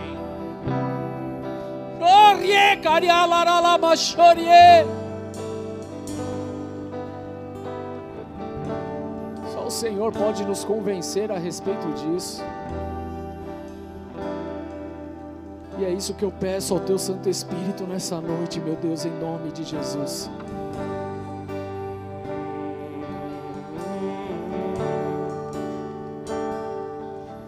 Se prepara, ó noiva, se prepara, ó igreja, pois o Rei está voltando o rei está voltando. Se prepara, noiva. Se prepara, igreja. Pois o rei está voltando. O rei está voltando. E ele vem. E ele vem. Saltando sobre os montes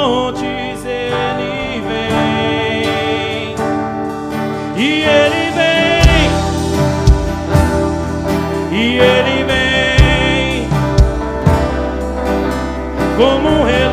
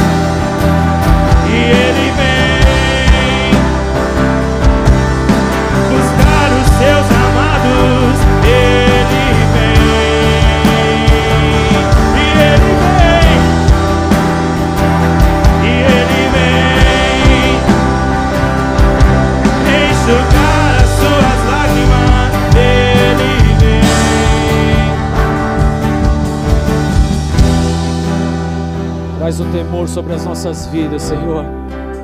Temor e tremor diante do Senhor. Nós pedimos diante de Ti, meu Deus, que as nossas vidas jamais sejam as mesmas, mas que a partir de hoje podemos avaliar, possamos avaliar, dia após dia, aquilo que nós temos feito, se temos sido a tua imagem, a tua semelhança, se temos sido de fato cidadãos do reino de Deus sobre essa terra. Ah, meu Deus, em nome de Jesus, Espírito Santo, Senhor tem liberdade para agir e fluir em nossas vidas, para consertar, transformar e tocar, para mudar as coisas de lugar. Espírito Santo de Deus, assim nós oramos diante de Ti nessa noite, para a glória do Teu santo nome, porque sabemos, Jesus, o Senhor está para voltar e queremos permanecer em pé até a tua volta, Senhor. Até a tua volta, até a tua volta. Queremos viver, Senhor, o que nós vemos em Apocalipse 22, meu Deus. Ah, felizes aqueles que obedecem às palavras da profecia deste livro. Ah, Senhor, nós queremos ser contados, Senhor, meu Deus, como aqueles que viveram felizes e obedeceram a tua palavra, meu Pai. Em nome de Jesus Cristo. Assim nós oramos e clamamos diante de Ti hoje, para a glória do Teu santo e soberano nome, Jesus. Amém. Aplauda Jesus, queridos. Obrigado, Jesus.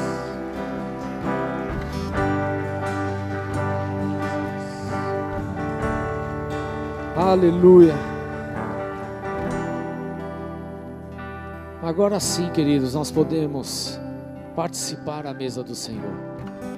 Que a única coisa que impede de, impede de estarmos à mesa é justamente o nosso pecado que faz separação entre nós e Deus. Mas uma vez que esse pecado é confessado, que há o arrependimento, que há o conserto, querido, então você pode participar.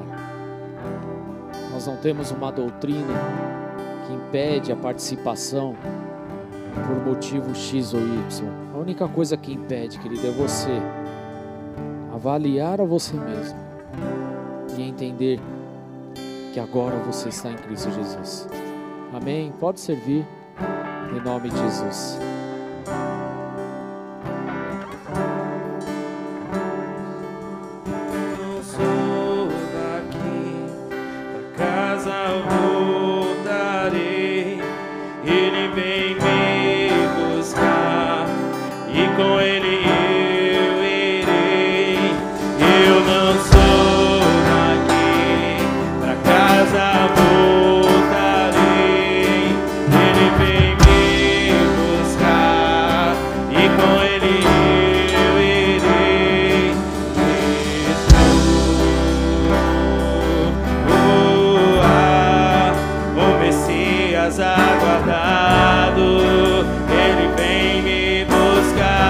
Ele virá!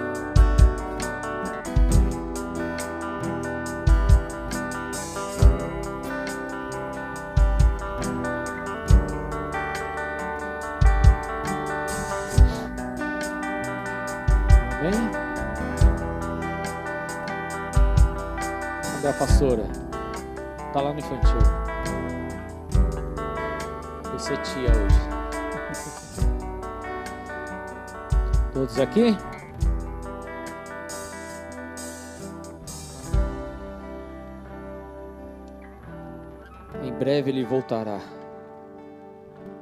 Em breve Jesus voltará. Essa é a convicção e a certeza que nós temos. E o que devemos perguntar é: o Senhor encontrará fé em nós? Que em nome de Jesus possamos estar sempre à disposição de Deus, com os nossos corações contritos e quebrantados, buscando a face do Senhor, buscando cada dia mais intimidade com Ele não se importando com aquilo que o mundo tem oferecido, mas se importando em estar no centro da vontade de Deus. É isso que nós precisamos viver intensamente a cada dia de nossas vidas. Ele é o nosso Deus. Sem Ele não seríamos nada. Sem Ele, nós estaríamos todos perdidos. O mínimo que a gente pode fazer é entregar tudo a Ele, viver sem restrições a Ele, em nome de Jesus.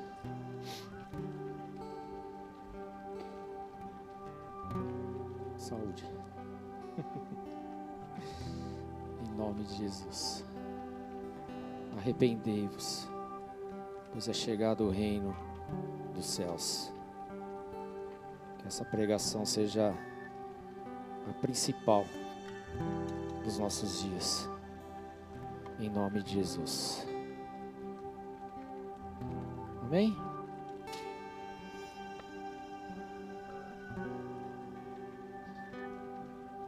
A palavra de Deus nos ensina.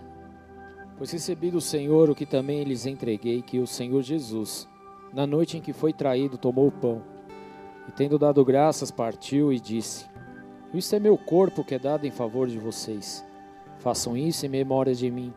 Da mesma forma, depois da ceia, ele tomou o cálice e disse: Esse cálice é a nova aliança no meu sangue. Façam isso sempre que o beberem em memória de mim. Porque sempre que comerem desse pão e beberem desse cálice, vocês anunciam a morte do Senhor até que ele venha. Portanto, todo aquele que comer o pão ou beber o cálice do Senhor indignamente, será culpado de pecar contra o corpo e o sangue do Senhor. Examine-se o homem a si mesmo, e então coma do pão e beba do cálice.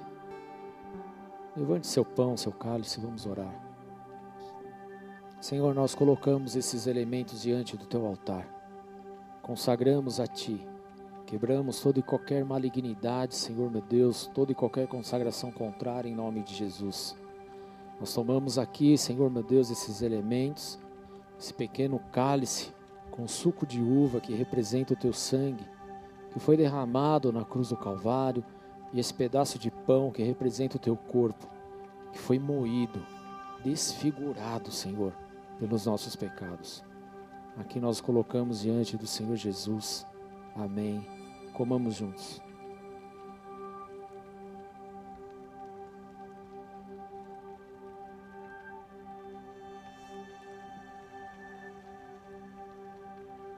Pegue seu cálice, troque aí com umas duas pessoas, vai. Fala, Jesus está voltando.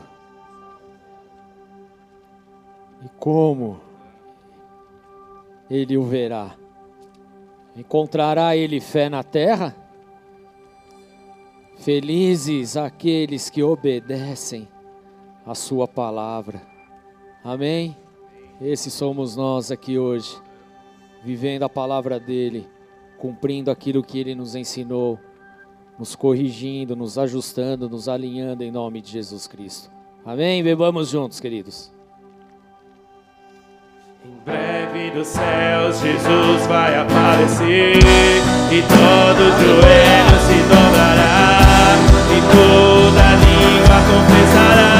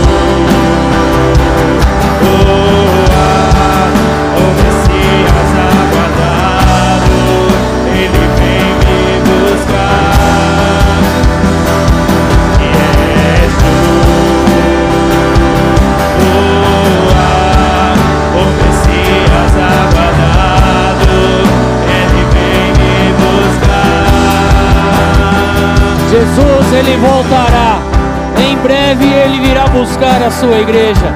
Que em nome de Jesus ele encontre em nós a fé necessária para permanecer. Amém, queridos? Amém. Felizes aqueles que obedecem a sua palavra. Que esse seja eu e você, para a glória do nome de Jesus Cristo. Se você crê nisso, então dê aleluias a Ele.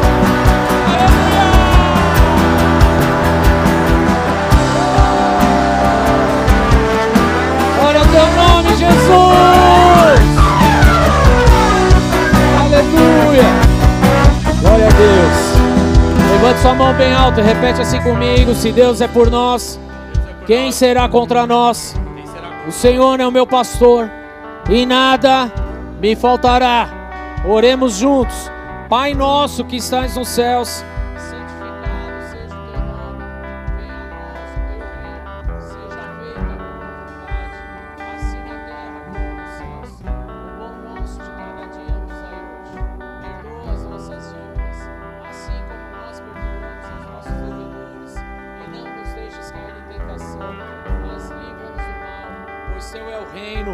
poder e a glória para sempre. Amém. Deus te abençoe para uma semana poderosa em nome de Jesus.